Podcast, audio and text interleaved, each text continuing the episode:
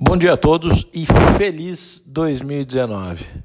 Hoje é quarta-feira, dia 2 de janeiro do ano novo 2019. Esse é mais um podcast Eleven Financial. Enquanto por aqui renovam-se as esperanças, começa aquela chamada, aquele período do voto de confiança ao novo governo.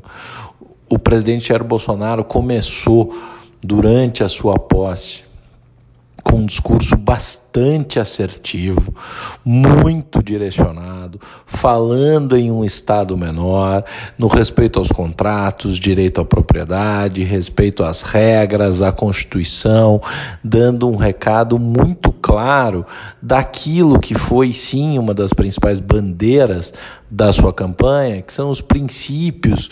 É, próximos ao, ao liberalismo, mas acho que uma das coisas mais importantes nesse momento é tirar os rótulos.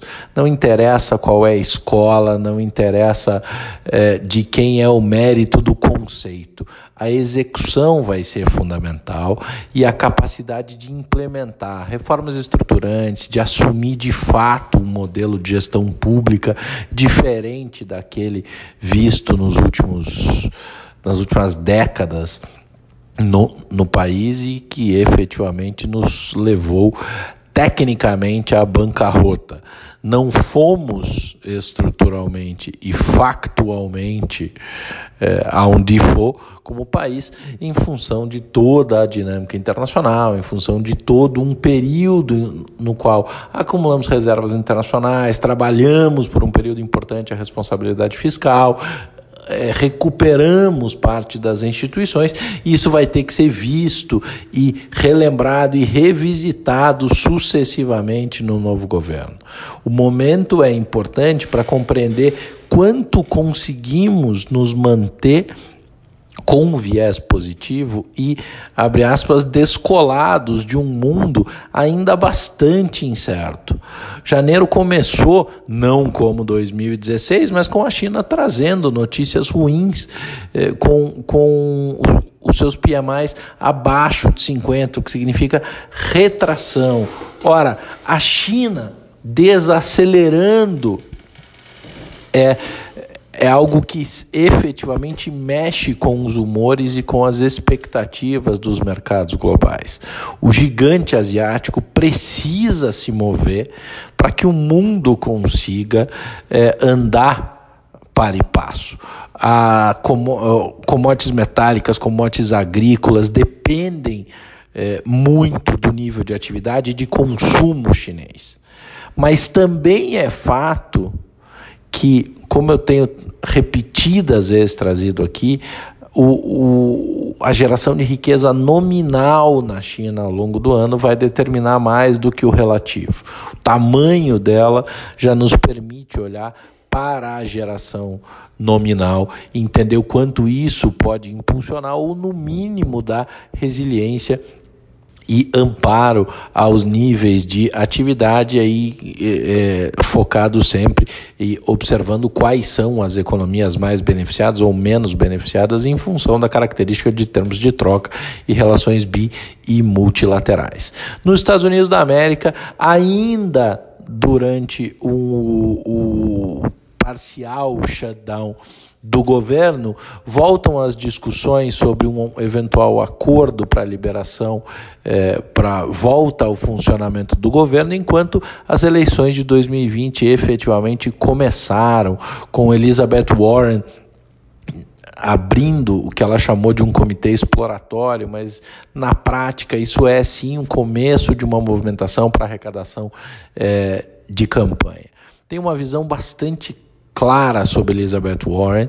É uma, é uma, é uma populista com um discurso muito, muito parecido com o de Bernie Sanders, muito mais à esquerda. É um partido democrata muito mais voltado para, as, é, para os conceitos da esquerda e muito menos propositivo, muito mais destrutivo e menos propositivo.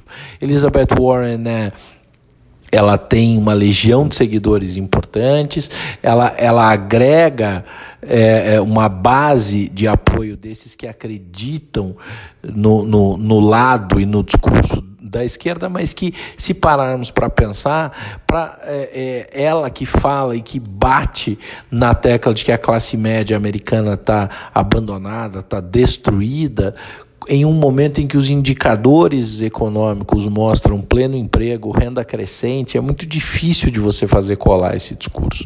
E, na minha visão, a característica necessária para que o Partido Democrata tenha um mínimo de chance relevante nas eleições de 2020, que construa um espaço razoável, deveria ser um, um discurso de maior união e menos segregação.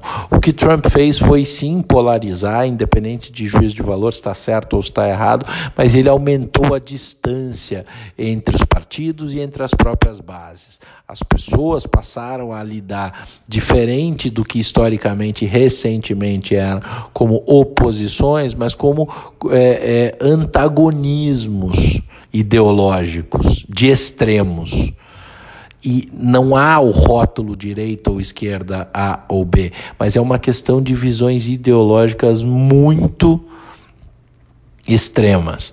E Elizabeth Warren é exatamente o polo oposto ao Donald Trump quanto o Partido Democrata conseguiria. Elizabeth Warren cometeu recentemente uma falha estratégica política muito grande, que foi a questão do reconhecimento de sua origem indígena, é, que ficou aí conhecida quase que de maneira jocosa nos Estados Unidos como Pocahontas, é uma maneira de se mostrar ou de tentar se colocar de uma maneira exacerbada como representante dos nativos americanos e do o verdadeiro sangue americano. É, o progressismo está em excesso em Elizabeth Warren e a realidade econômica, ainda que colocada sob cheque nesse momento, não me parece dar sustentação a um discurso de esquerda, de, de, de ruptura do, do, do modelo de condução, principalmente econômica é, e de desenvolvimento, é, do próprio desenvolvimento social é, da economia norte-americana. Enquanto todas essas discussões fazem mais uma das chamadas cortinas de fumaça, o Congresso americano tem uma oportunidade de votar um dos poucos projetos que me parecem de muita convergência bipartidária para 2019, que é o Infrastructure Bill. Só que aí tem uma, tem uma discussão também que demonstre e escancar essa polarização. O Partido Democrata quer que o governo seja o principal pilar de financiamento. E Donald Trump, que tem medidas e tomou medidas de expansionismo fiscal, junto com, junto com os republicanos, diz que não, que o governo não deve carregar sobre si, no que a gente concorda muito, é, o peso do financiamento e da ancoragem de todo um projeto de desenvolvimento de infraestrutura que deveria ser feito a partir de PPIs, de, é, de, de, de parcerias com a iniciativa privada. A demonização do lucro e, a, e, o, e o papel exacerbado do Estado já se provou inexequível no mundo inteiro. E inacreditavelmente, nos Estados Unidos da América, centro do coração capitalista mundial, a oposição, o Partido Democrata, pretende ascender exatamente com o discurso de um Estado grande, de um Estado provedor, de um Estado é, cada vez maior e, e, com peso maior sobre si. Quando a gente olha a realidade fiscal e a projeção do endividamento norte-americano à frente, não faz nenhum sentido que esse seja o discurso. Mas é fato que o começo dessas discussões e este pacote pode fazer muita diferença em termos de guerra comercial, em, em, em tempos de guerra comercial e de discussão sobre os níveis de atividade. Um pacote bem elaborado, bem estruturado e bem aprovado de infraestrutura norte-americana pode dar um respiro bastante importante. Enquanto a gente fica aqui muito focado nos primeiros atos e com grande expectativa nas primeiras medidas efetivamente adotadas pelo novo governo, lá fora já se começa a discutir qual será o ambiente de eleição para 2020 e como que os nós vão se desatar na Câmara e no Congresso norte-americano. Importante lembrar que a Câmara passa exatamente nessa virada do ano a ser controlada pelo Partido Democrata. Vai ter bastante histeria por lá. Se você achou que estava livre da histeria porque a eleição passou por aqui, ela está só começando e, ao que parece, isso vai ter muito espaço para fazer preço circunstancial, transitório e de médio prazo. Um abraço a todos, um ótimo ano e bons negócios.